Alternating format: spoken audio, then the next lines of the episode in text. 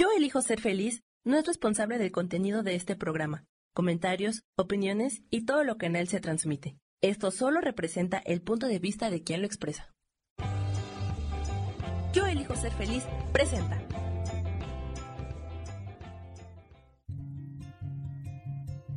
Volver a brillar, volver a sentir vitalidad. Bienvenido al programa.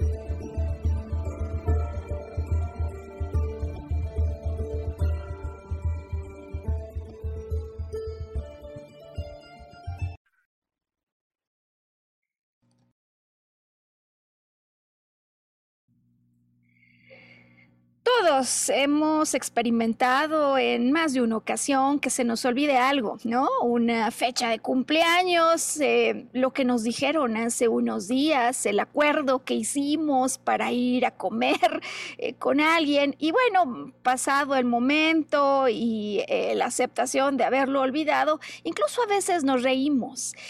y sin embargo, hay casos en los que el olvido se puede volver un tema que no es anecdótico, que no hace reír, sino que realmente provoca una enorme preocupación en la persona que lo vive y en los que están alrededor de él o de ella.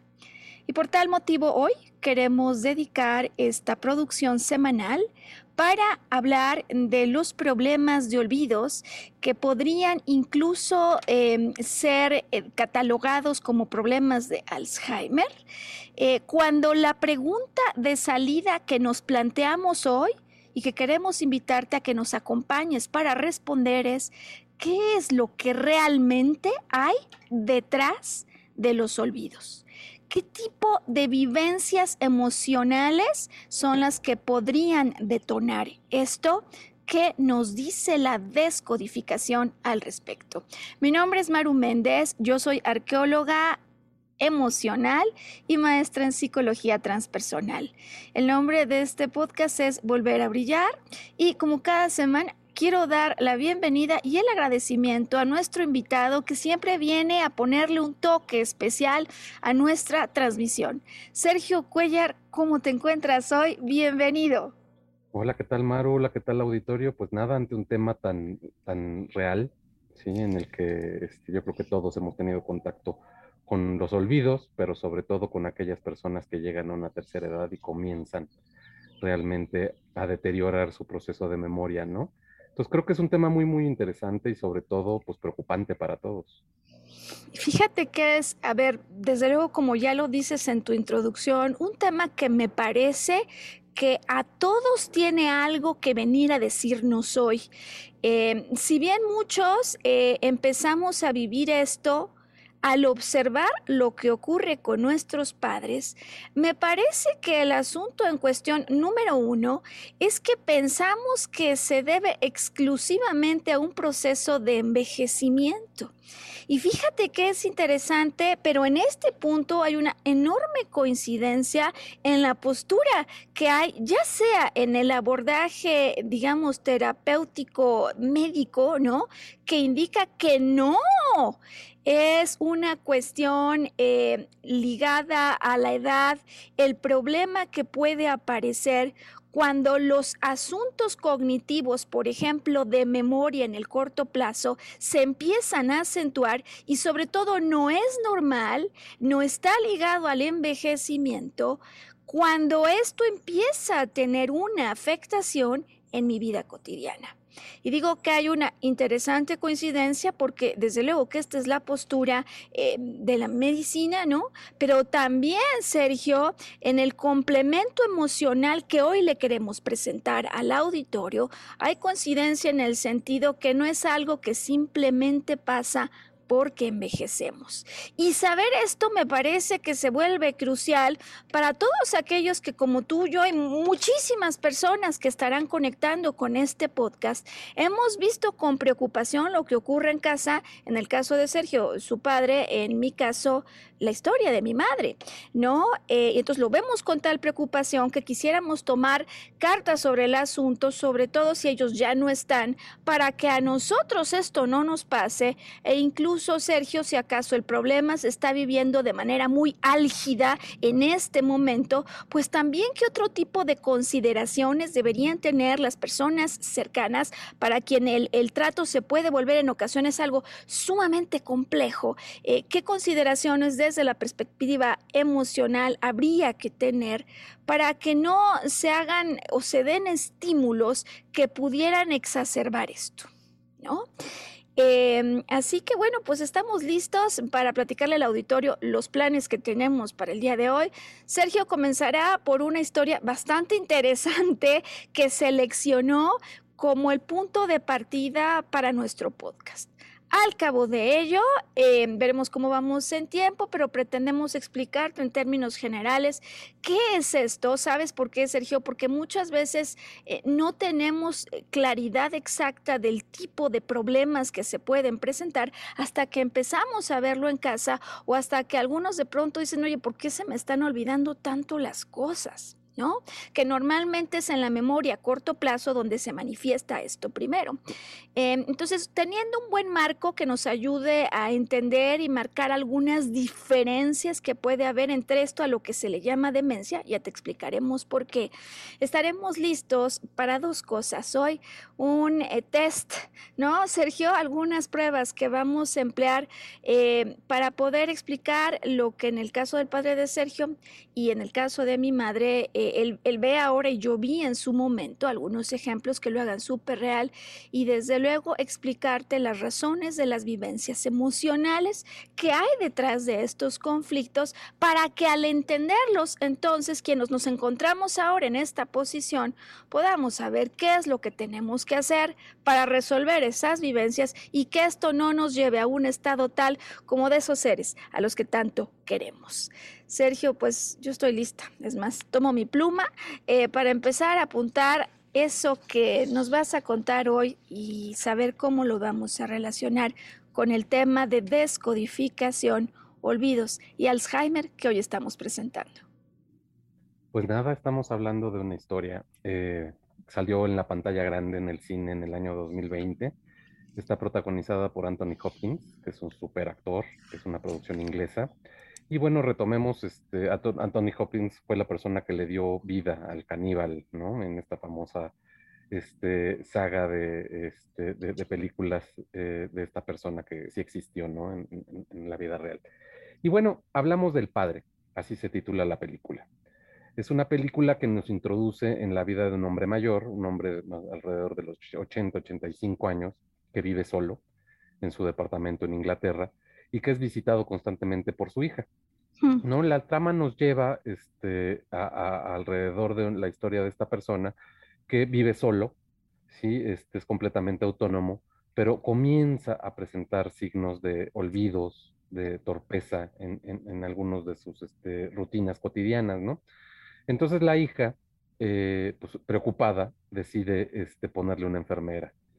Eh, él ve invadido su espacio, su autonomía, y entonces comienza, la, empieza la lucha entre la voluntad del padre y de la hija. Claro. Obviamente la hija está muy preocupada, ¿no? Por la situación del papá, no quiere que esté solo, este, y por eso su intención de ponerle alguna ayuda. Sin embargo, la trama comienza a desarrollarse con, con escenas muy, muy confusas, ¿no?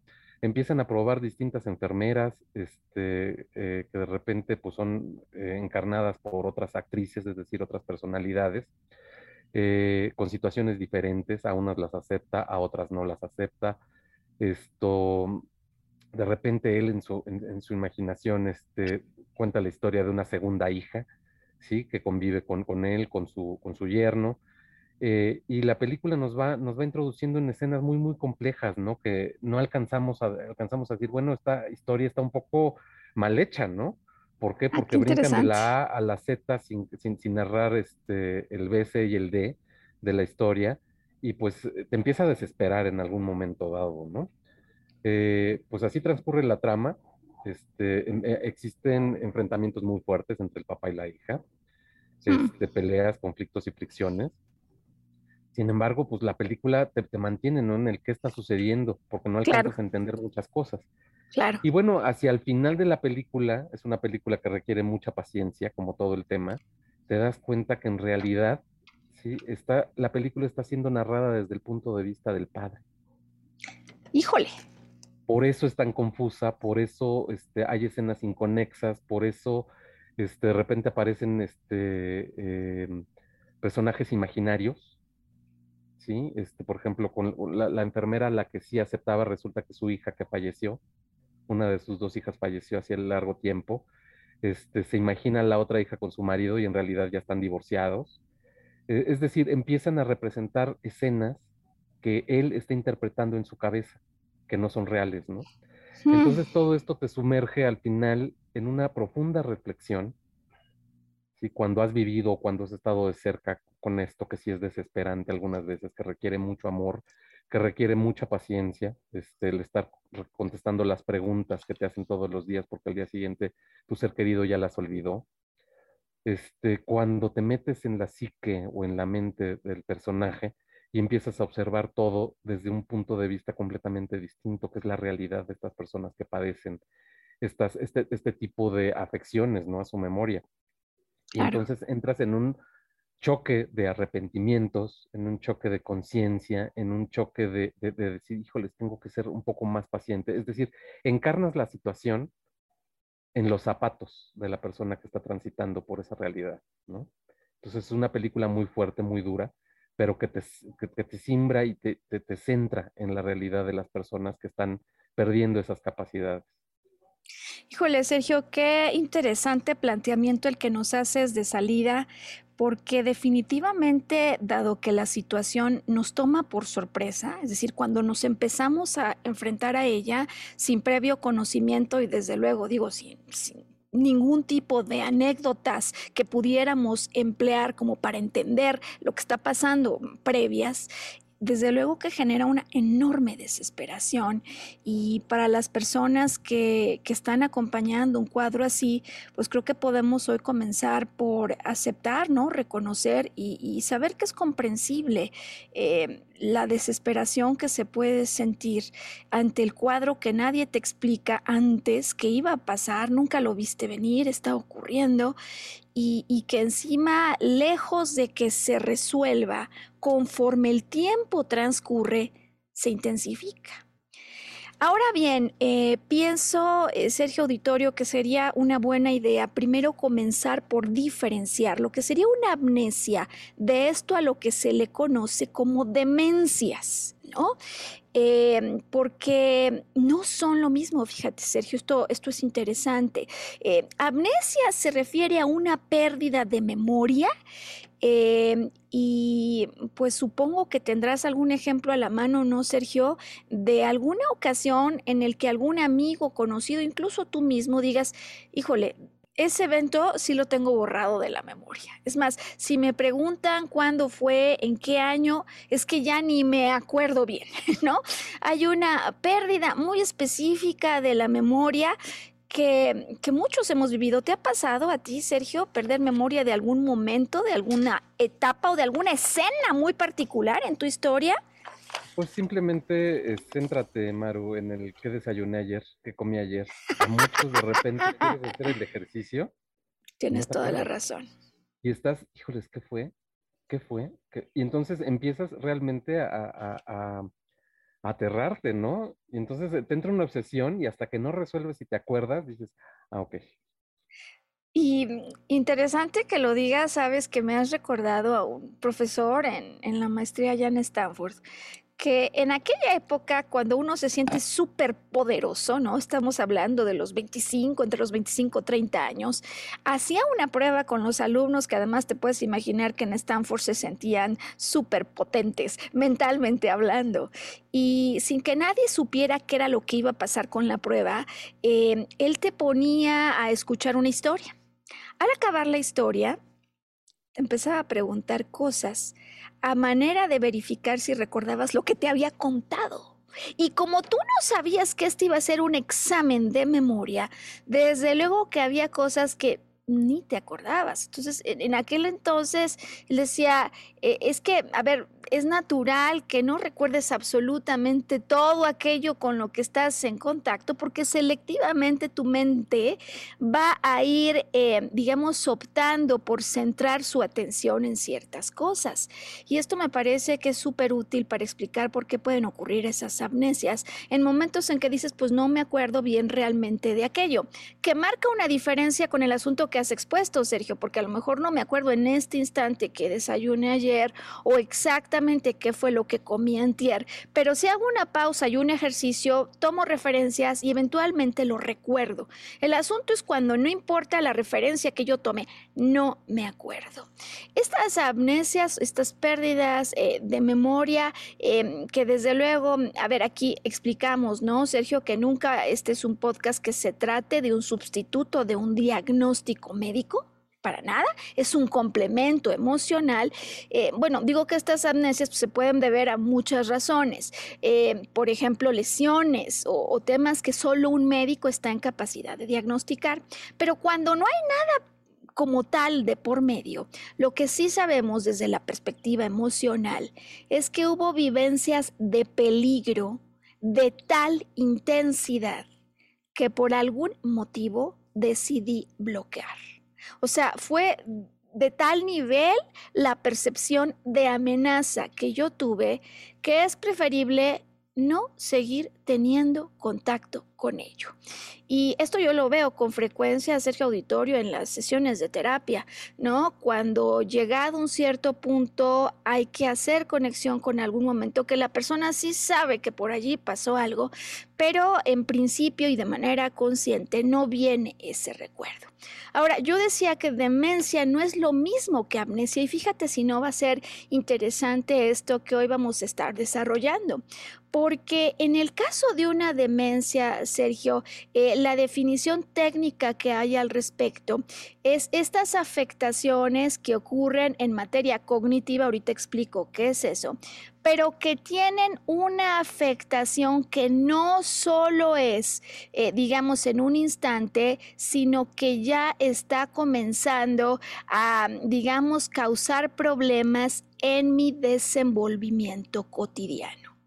Cuando lo que en principio se muestra como una pérdida de memoria empieza a tener ya una afectación y usualmente no solo es pérdida de memoria, no solo es pérdida de memoria en el corto plazo, entonces estamos hablando de una demencia, así es como en general se habla de esto. Y es posible eh, que las personas que conectan hoy con nosotros tengan el caso de un padre, ¿no? O un familiar, como nos ocurrió justamente en este caso hoy, Sergio y yo tenemos ejemplo, ¿no? Del que hablar, ¿no, Sergio? Eh, muchas veces eh, se nos dice que el problema es demencia senil, ¿no?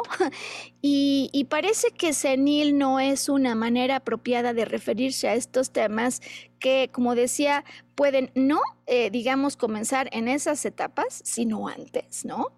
De envejecimiento, pero por otro lado eh, se afirma médicamente que no está ligado al envejecimiento.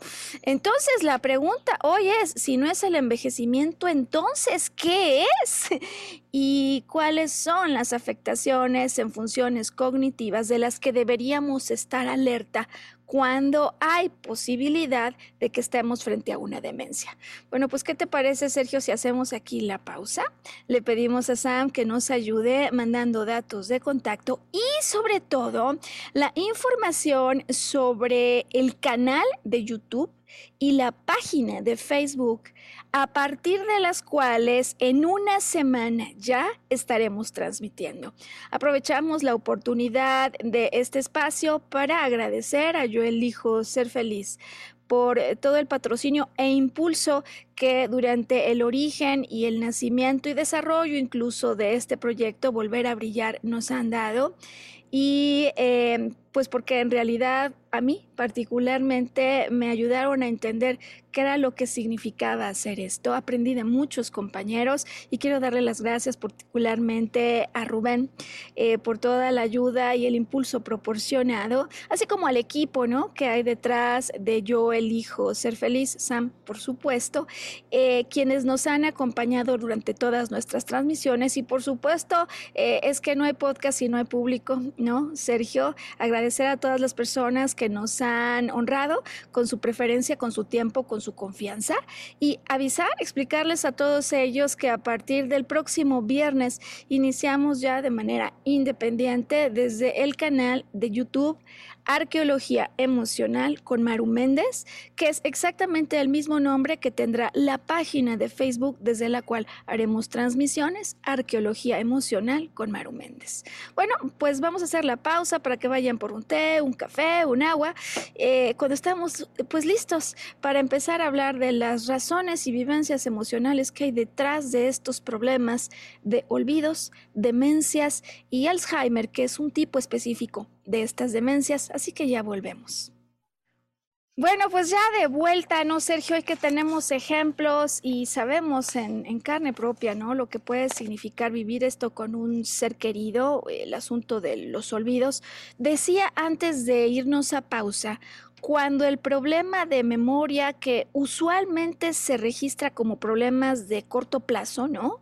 De memoria de no me acuerdo de lo que hice ayer o ya decías tú, ¿no? De estos ejemplos de a lo mejor si me lo preguntan en este instante no lo puedo recordar, pero el asunto es que aunque pase tiempo tampoco lo voy a recordar.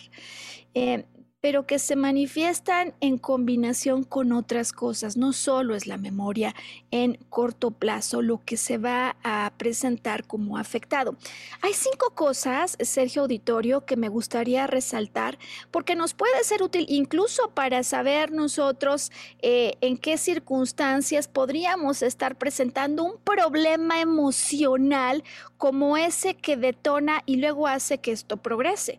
¿Por qué? Porque si yo puedo entender desde ahora cuáles son las 10 señales de, digamos, detección o alerta temprana en cuanto me dé cuenta que esto me está ocurriendo, puedo hacer una pequeña pausa en mis actividades, verificar qué tipo de vivencia similar a las que ahora te voy a presentar ocurrió y con base en ello entonces puedo descodificar esa vivencia, ahorita explicaremos cómo lo hacemos, y al mismo tiempo enfrentarme a algo que no quiero dejar allí enterrado para que al hacerlo vaya continuando con una vida, digamos, Sergio Auditorio, sin un equipaje que llegado un momento se vuelve tan cansado que prefiero apartarme de él. Eh, y con esto creo que empiezo a establecer el precedente de lo que va a haber aquí involucrado.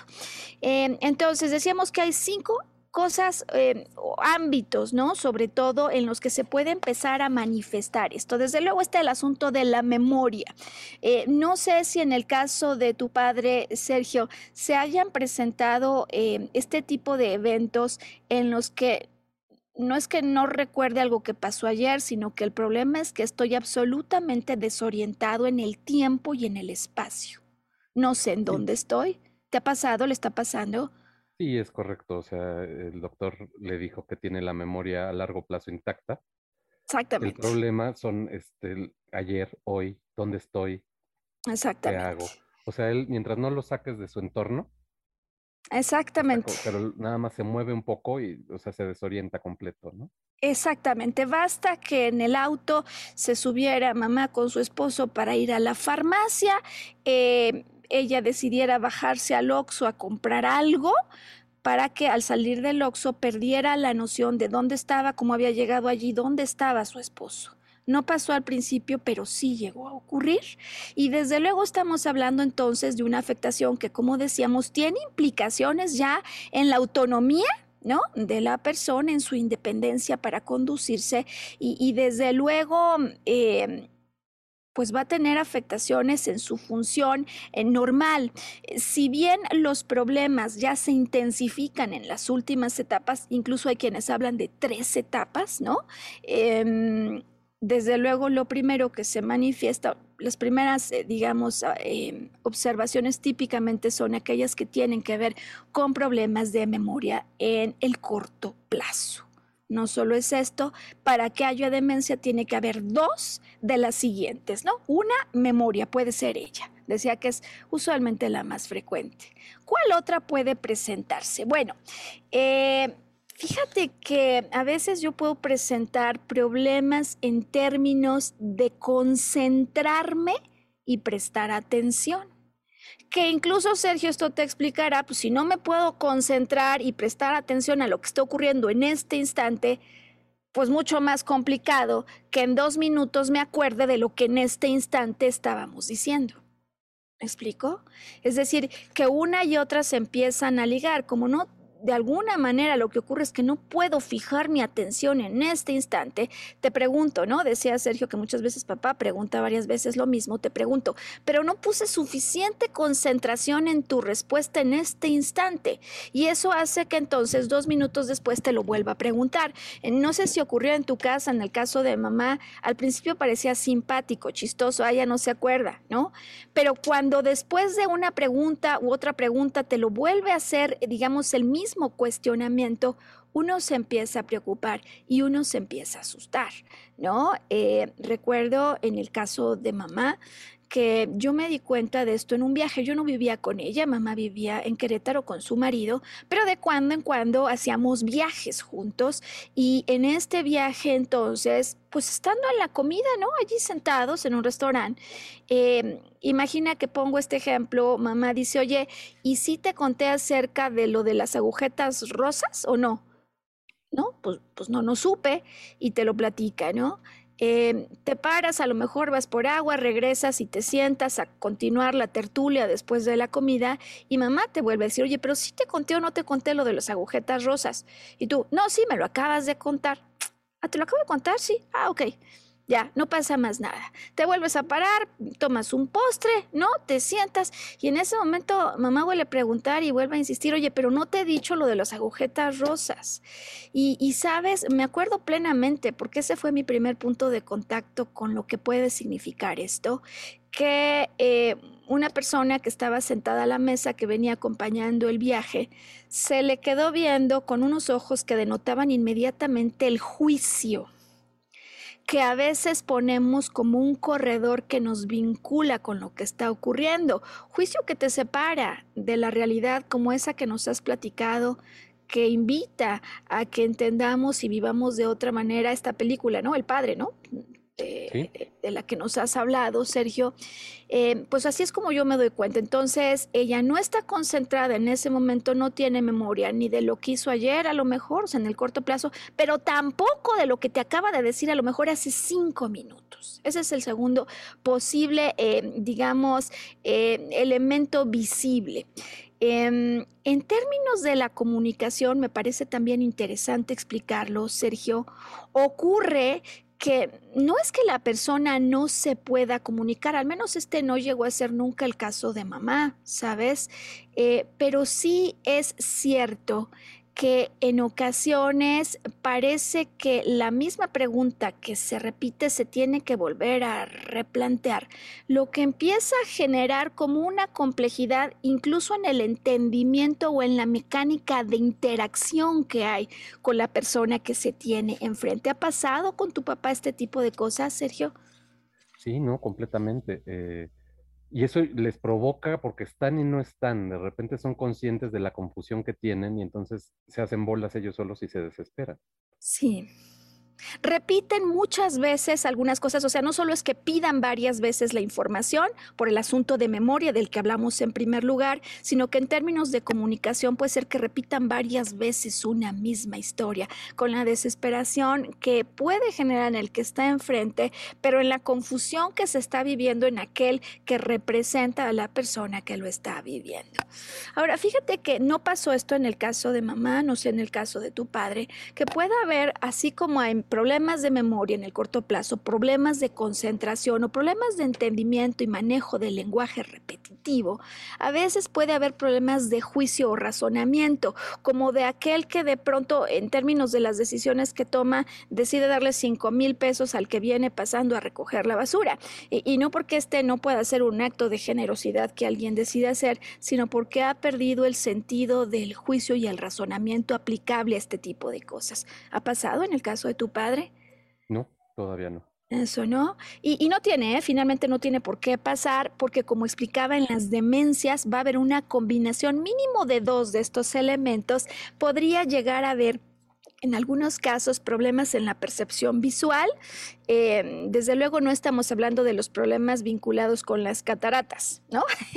Eh, que pueden llegar a ocurrir en ciertos momentos, ¿no? Eh, de la vida, sino problemas de percepción visual que se ha identificado que en definitiva no están vinculados con asuntos ni, ni del ojo, pues, ni de los órganos allí dispuestos, sino que más bien tienen que ver con el avance que tiene esto. ¿Qué es lo que avanza?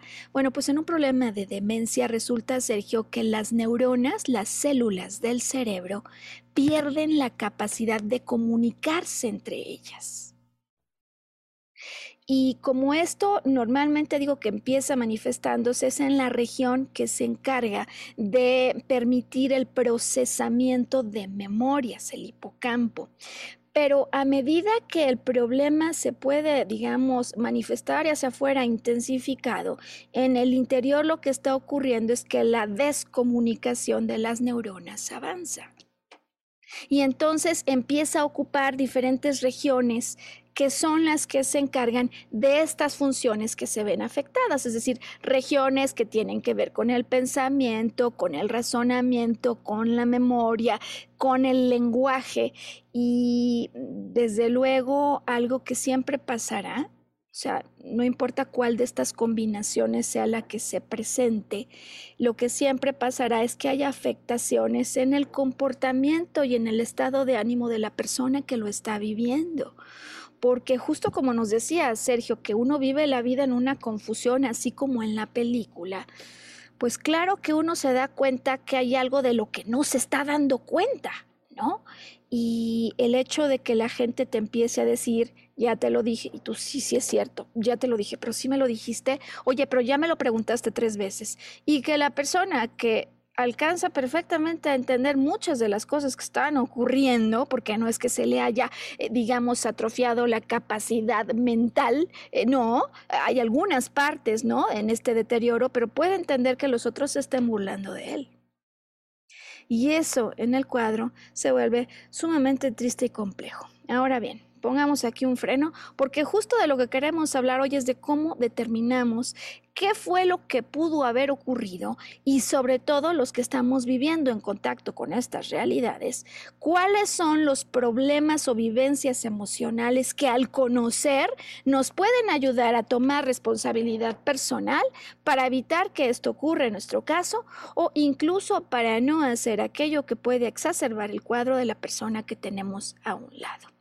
¿Te parece si hacemos aquí otra pausa para el podcast? Eh, Sergio, le pedimos entonces a Sam si nos ayuda poniendo datos de contacto y vuelvo a recordar al auditorio que conecta con nosotros que a partir de la próxima semana esta emisión se hace en vivo a través del canal de YouTube Arqueología Emocional con Maru Méndez o el canal de Facebook Arqueología Emocional con Maru Méndez. Vamos a los datos de contacto y volvamos, Sergio, porque fíjate que las razones emocionales me parece que a todos hoy nos van a develar algo muy importante. Ya volvemos.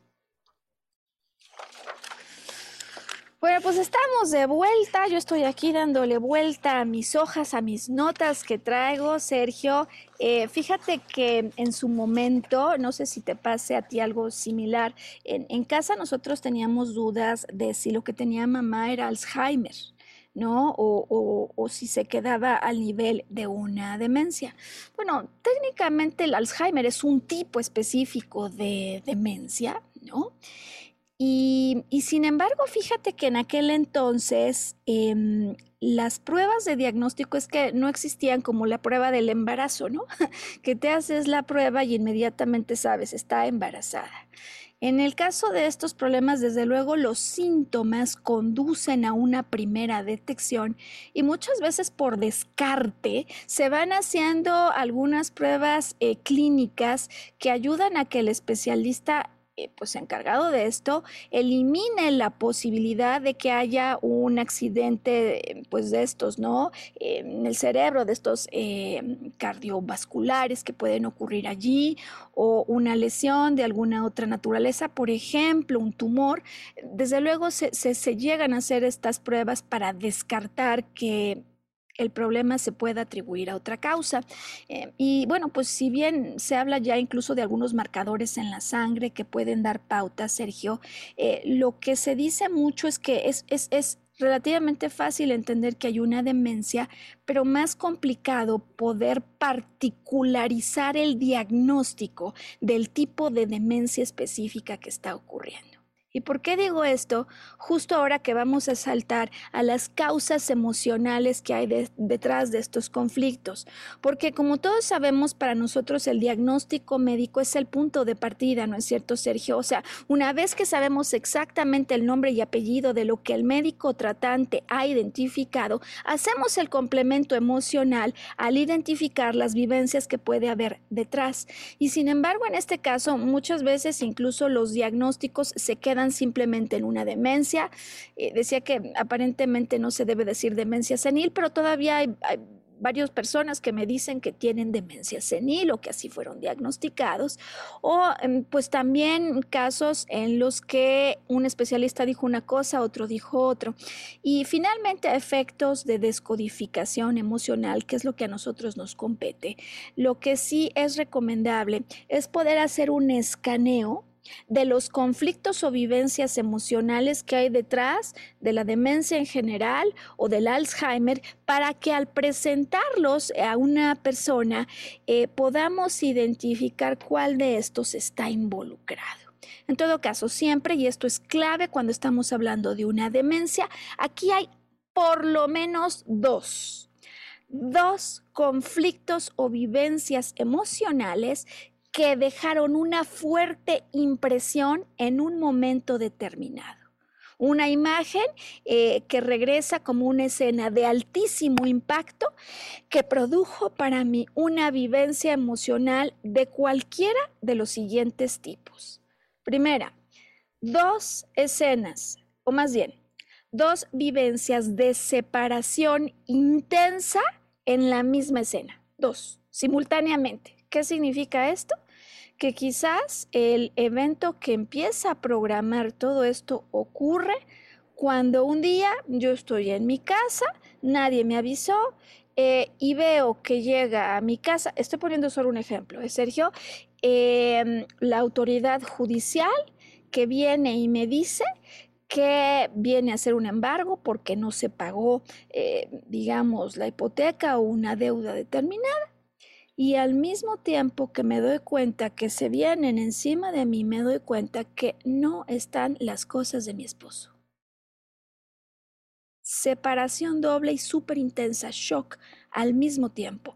Porque lo que sí estamos claros es que si hay una percepción de estas características, no es algo que yo tenía previsto y programado, que a la hora de la hora me duele, no, no es algo que yo planeaba, es algo que me toma totalmente por sorpresa la amenaza al mismo tiempo que me doy cuenta que va a haber una separación de mis bienes o de mi casa, me doy cuenta al mismo tiempo que no está mi marido y que se fue de la casa. Un shock, como te puedes imaginar, que puede resultar brutal. Ahora bien, no es necesario que lo que estamos viviendo tenga un nivel de la intensidad como lo que te acabo de ejemplificar, sino basta simplemente que a efectos de nuestra percepción, a efectos de lo que yo percibo, la imagen en la que hay dos, digamos, destellos de separación, para mí sea como tal brutal. ¿no? Puede ser eh, un evento que se programa en la vida de un pequeño y así empieza, hasta después se manifestará, que al mismo tiempo se ve separado de mamá y de papá cuando se sentía mal y quería que alguien lo cargara. Y esto puede provocar una súper intensa experiencia de separación. Em, no siempre es una doble escena, más bien decía una doble imagen de separación, pero lo, sobre todo lo importante que hoy quiero explicar es que se presentan al mismo tiempo. No es que en la mañana viví una cosa y en la noche otra, no, se presentan en el mismo momento donde mi campo visual percibe esto. Em, otro combinación bastante frecuente y sobre todo que se puede observar en los casos, eh, digamos, de Alzheimer. Ahí es donde muchas veces esto se observa. Es una vivencia de separación y de agresividad al mismo tiempo. Una de separación, una de agresividad en el mismo cuadro visual, en la misma escena. Por ejemplo, eh, yo quería eh, este día estar cerca de mi padre o quería eh, quedar bien con mi jefe y viene una manifestación de agresividad que yo ni me esperaba porque a lo mejor hice cualquier cosa como no apagué la luz o como por ejemplo no entregué, pensé que las calificaciones se daban mañana, ¿no? O sea, aspectos que pueden ser desde luego imprevisibles para aquel que los está viviendo. Entonces, se viene la escena donde yo capturo una violencia, una agresividad fuerte, pero en la misma escena capturo que esto me conlleva una separación que es muy dolorosa, por ejemplo, la separación del padre al que quería abrazar o la separación metafórica de ese jefe al que quería sorprender positivamente. Entonces, hasta aquí lo que hemos dicho, hay dos vivencias, ocurren simultáneamente. Inciso A, separación, separación. Inciso B, que puede ser otro que detone una percepción de un conflicto de separación con una intensa percepción de agresividad. Eh, desde luego, en el caso de familiares, eh, cuando esto ocurre, Sergio, se pueden hacer las preguntas, sí, sí se pueden hacer, porque como tú ahora me explicaste, el problema es que yo lo que no recuerdo es lo que ocurre en el corto plazo. Pero si me preguntan qué pudo haber ocurrido como esto hace muchísimo tiempo, como cuando yo era pequeño, es posible que se recuerde. Hay personas que desde luego pueden acceder a ello. ¿Qué es lo que podría complicar la descodificación con la persona que está viviendo este problema, Sergio? El problema de concentración y de atención. ¿Me explico? O sea, no es volver al pasado porque las memorias del pasado están intactas, sino la capacidad de concentración para poder seguir todo este ejercicio de descodificación. En todo caso, no sé, Sergio, em, en el caso de tu padre, pero en el caso de mi madre, fíjate que ya, digamos, a ver, en su tiempo yo no tenía toda esta información y toda esta, digamos, técnica al alcance de la mano como para poder haber eh, como intentado hacer algo cuando empezaron a ver las señales tempranas del problema. Pero lo que sí es un hecho es que si hacemos, eh, digamos, una revisión, un repaso de las cosas que ella contaba acerca de cómo se desenvolvían las cosas en la relación con mamá. Eh, su mamá, o sea, mi abuela, que de pronto sí brincaba en enojo así intenso, como a veces puede ocurrir, y, contaban cómo perseguía, por ejemplo, alguna de las hijas, ¿no? Por la sala cuando se enojaba. Eh, de pronto sí podía tomar por sorpresa a alguien con un enojo, eh, que cuando uno es pequeño ve las cosas de otra manera. Entonces, un enojo intenso que puede hacer que la persona que lo vive no solo perciba la agresión, sino la separación. Ahí empieza, Sergio Auditorio, lo que llamamos programación. ¿Por qué? Porque si vivo una, si vivo dos, si vivo tres, si vivo cuatro, eventualmente adivina qué pasa, Sergio, me voy a querer desconectar. El problema que hay en la memoria de corto plazo es que como hubo vivencias, decía, de separación doble o de agresión y de separación que me afectaron fuertemente y son escenas que se empiezan a repetir, porque yo además, como las vivo intensamente, empiezo a desarrollar como esta hipersensibilidad. Eh, de pronto el asunto es que tal como en la película del padre de la que nos has hablado, Sergio, parece que el fuego existe en todos los frentes de mi vida. Es decir, en las cuestiones de trabajo, de dinero, de familia, de hijos, de pareja, en cada ámbito en el que me desarrollo se pueden aparecer estas escenas de fuego que en realidad son la repetición de una proyección que ocurrió en el pasado, pero que yo sigo viviendo con mucha intensidad porque de alguna manera he desarrollado esta hipersensibilidad a aquello que en el pasado tuvo consecuencias que para mí fueron de importancia vital. A lo mejor toda mi vida pienso que mi mamá nunca me quiso, ¿no? Eh, por la forma en la que me regañaba y cuando yo buscaba esos brazos, no ocurría y había la separación, lo que de alguna manera se va arrastrando y el problema en estos casos el problema fundamental, si algo hubiera hoy que subrayar, es que el hecho de no haberme confrontado con ese pasado, de no haber hecho en algún momento cuando ya soy adulto, cuando no soy tan pequeño, pausa y decir, a ver, no puede ser que me siga pasando esto. ¿Por qué percibo con, con, tal insistencia peligro aquí, peligro acá? ¿O por qué en esta etapa de mi vida, que también puede pasar, cada que vengo a trabajar y hago una presentación, siento que me amenaza el equipo de ventas o el jefe que tengo enfrente de los otros, porque me, separo y además percibo agresión.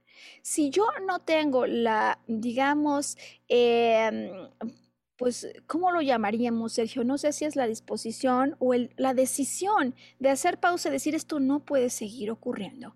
El problema es que eso se me puede venir como una bola de nieve. Y normalmente siempre entonces, ante la percepción del peligro, que puede ser real o no, a los ojos de otro ni siquiera pasó, no importa, para el que lo está viviendo es tan importante que esto llama a ser una pausa, porque de otra manera no voy a observar lo que hace que yo me sienta amenazado, no me lo voy a cuestionar, oye, ¿es verídico o no? O no voy a tomar cartas en el asunto para enfrentar el peligro que percibo. Y esta decisión, déjame decirle así, de adaptación en la que lo percibo otra vez, la amenaza, la separación, no hago nada, ¿a qué llama? Sino a que se siga repitiendo y repitiendo y repitiendo una escena hasta que en algún momento, cansado, porque además no solo es que me amenaza, esto me fatiga de seguir viviendo eso. Es como si decidiera desconectarme de ello. Puedo hacerlo de dos maneras. Es como si yo decidiera huir, sabes, bien otra vez estoy y huyo, no quiero ni acordarme ya de esto. O borrar, huir o borrar. Y, me parece que aquí eh, es conveniente escuchar tu punto de vista, ¿no, Sergio? Porque, a ver, ¿a quién no le ha pasado esto alguna vez? ¿Quién no ha pues pasado? ¿No? Es una evasión de la realidad, ¿no? De alguna manera este, son mecanismos que están latentes a cualquier edad. Y cuántas historias no hemos visto en la televisión o hemos sabido de casos que tras un evento traumático simplemente este, la persona se, se disasocia de la realidad, ¿no? Es decir, no quiere enfrentar este, lo que sucede, ¿no? Más aún en una persona en edad avanzada, este, donde se sumaron un cúmulo de experiencias, pues obviamente está el ya no quiero, ¿no? Exactamente. Eh, es decir, ante la suma de eventos y el cansancio que hay por seguir observando eso, que definitivamente en cuanto ocurre te genera un impacto brutal, eh, pues parece que la mejor decisión resultara huir, borrar y perder contacto con esos momentos, con esos eventos. El problema es el siguiente que no es que se le diga entonces conscientemente, sabes, al cerebro, ¿sabes qué? Vamos a borrar este archivo, como cuando haces una depuración en tu computadora. no, no ocurre así. O sea, si decimos vamos a olvidar, el problema es que vamos a olvidar. Y como esto sigue ocurriendo y como estas escenas se siguen presentando, decía, en todos los ámbitos de mi vida, entonces adivina qué pasa, Sergio, que se empiezan a presentar estos borrones que aumentan en las zonas del cerebro eh, durante el proceso eh, que causa este problema. O sea, van aumentando las zonas eh, de tal manera que pierdo contacto tanto con eso que ya no quería estar relacionado como con otras cosas. Ese es el tema central que como una vivencia emocional cuando se sigue repitiendo eh, puede llevarnos a esto. Ahora, decíamos, Sergio, que en la demencia hay otras cosas además, ¿no? Decíamos que es la memoria, pero también la capacidad de concentración, eh, pero también en algunos momentos la comprensión, eh, digamos, o el entendimiento verbal, interpersonal que hay de por medio, o incluso en algunas ocasiones la percepción visual. Ya depende de las otras cosas que se vinculen en la demencia particular que estás viviendo, los problemas emocionales que estén atrás. Recordarás que decíamos este este asunto de cuando yo no me puedo ubicar ni en el tiempo ni en el espacio.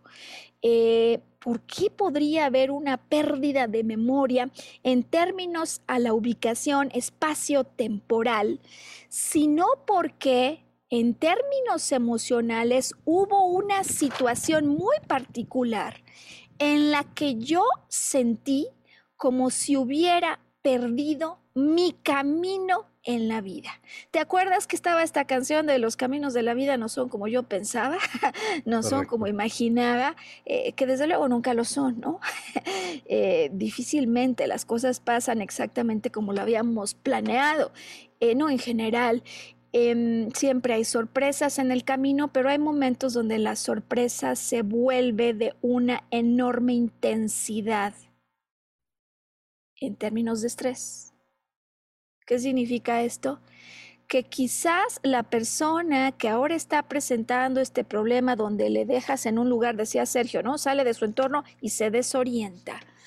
Llegado un momento, porque esto tiene una fecha en el calendario y una hora en el tiempo, vivió una escena de shock, de estrés total, en la que lo que percibió es que aquello que observaba era consecuencia de haber tomado una mala decisión o un mal camino en su vida. Pongamos un ejemplo. Eh, esta es la señora que deja la casa en una decisión pues sumamente atrevida en su época, ¿no?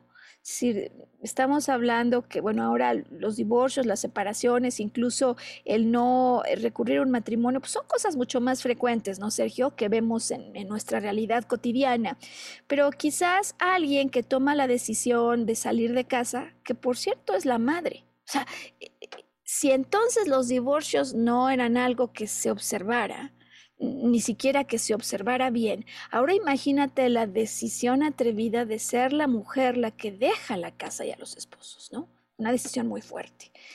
Eh, se va a vivir mamá a Querétaro con su marido, tenía un trabajo, lo deja, es decir, no solo deja la familia, también a la ciudad en la que había vivido y eventualmente el trabajo que ella tenía el trabajo que ella tenía para juntos eh, ir por un proyecto que los vinculara y pues ellos dos con la ayuda de la familia del marido establecieron una escuela.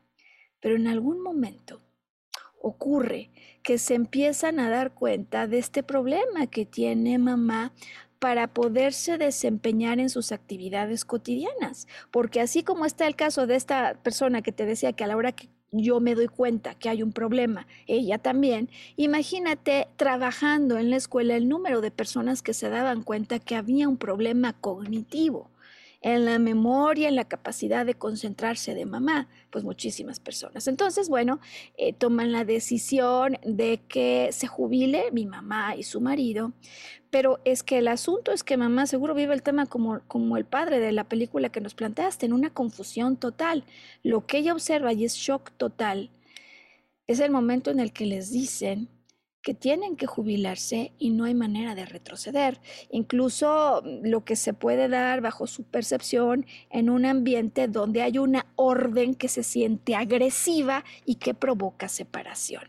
Si bien esta decisión o esta escena, este momento en su vida, ocurre en forma posterior a que el problema de deterioro cognitivo hubiese comenzado, sí es un hecho que a raíz de esa noticia el problema se detona.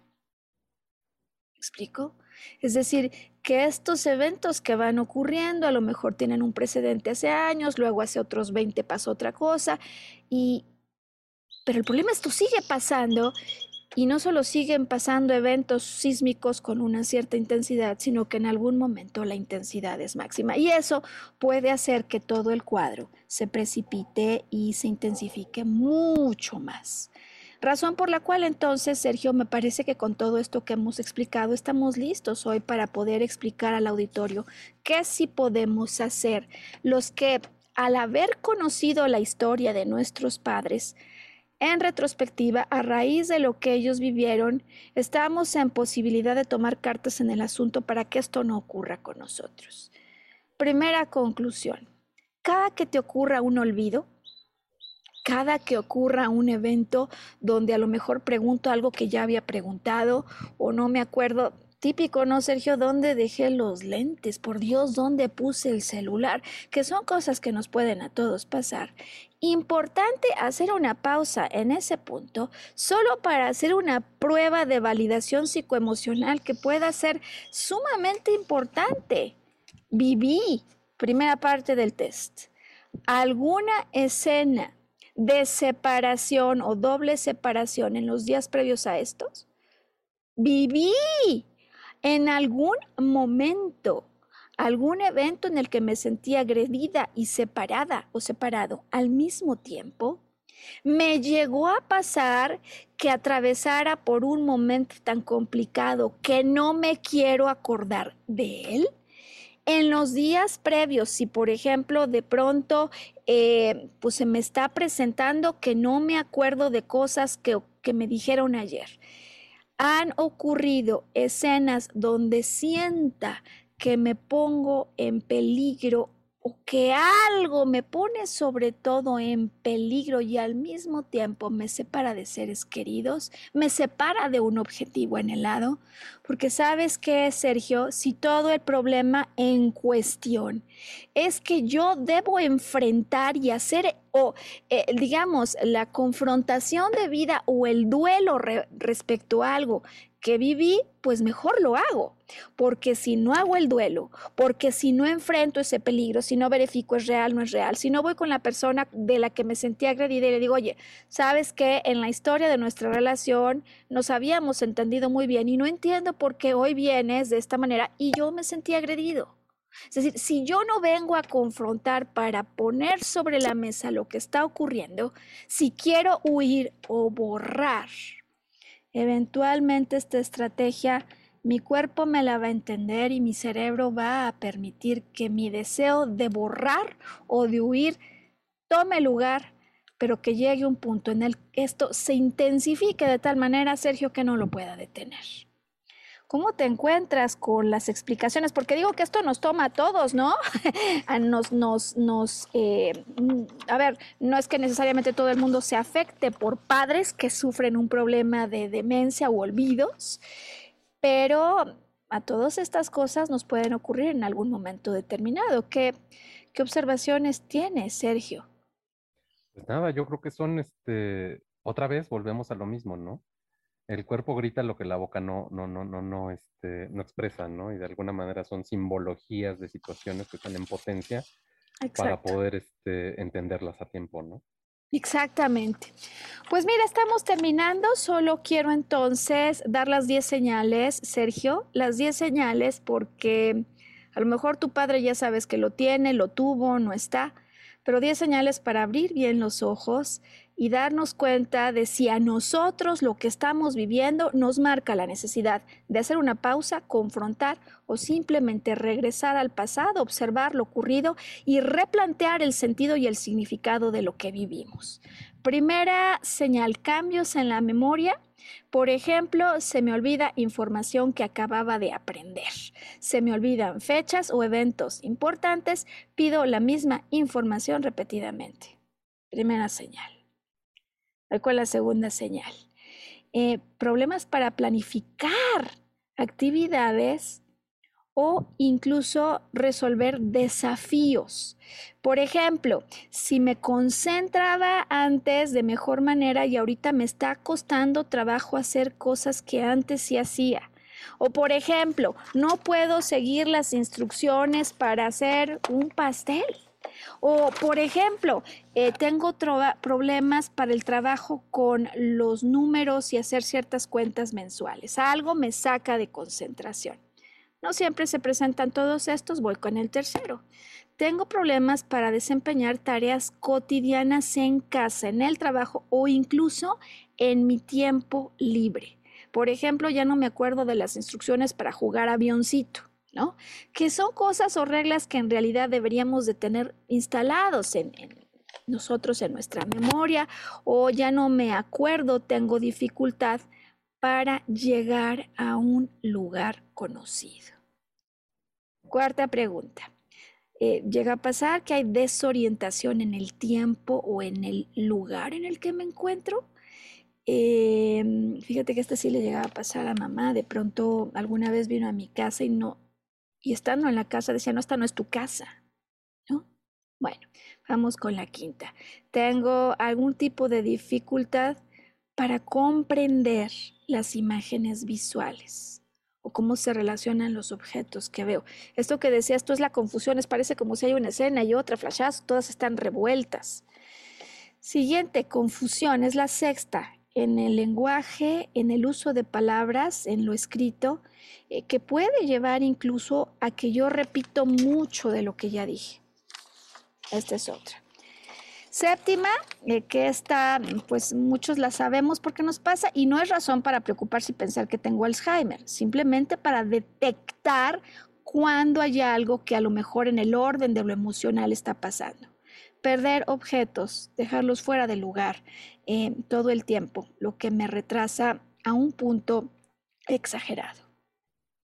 Voy con el octavo, disminución en el buen juicio, por ejemplo, que haga que yo tome decisiones inapropiadas.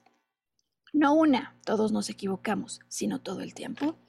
O pérdida, por ejemplo, en términos de iniciativa para eh, seguirme involucrando ya en temas relacionados, por ejemplo, con socializar. ¿Y sabes por qué ya no quiero socializar? Porque no, digamos, me quiero volver a meter en el conflicto de no entender y de sentirme atacado o burlado por otros. Y por último, desde luego, decíamos cambios en el estado de ánimo o en el humor de la persona. Pues Sergio, ¿cómo va el test? Todos tenemos una tarea pendiente, ¿no? Yo creo que sí, observar, observar y observar. Pues gracias mil por habernos acompañado en esta transmisión y gracias a todas las personas que nos dan la oportunidad de llegar en diferido o en tiempo real a sus casas, em, porque eh, verdaderamente es este auditorio el que permite que nosotros sigamos transmitiendo. Nos encontramos en una semana y nos encontramos a través del canal Arqueología Emocional con Maru Méndez, YouTube y Facebook. Mil gracias, Sergio, por tu acompañamiento. A ti, Maru, y a tu auditorio. Hasta la próxima. Hasta luego.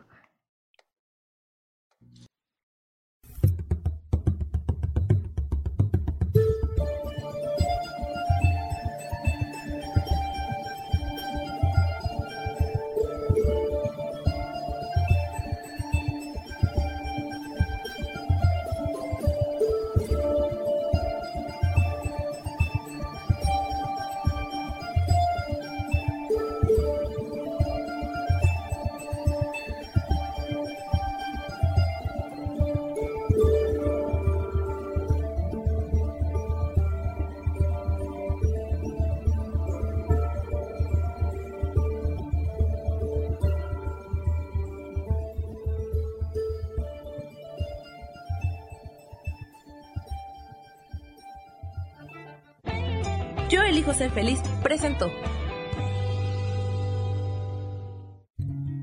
Volver a brillar. Recuperar la sensación de tu poder personal. Nos vemos en la siguiente transmisión de este programa. Esta fue una producción de Yo elijo ser feliz. Derechos reservados.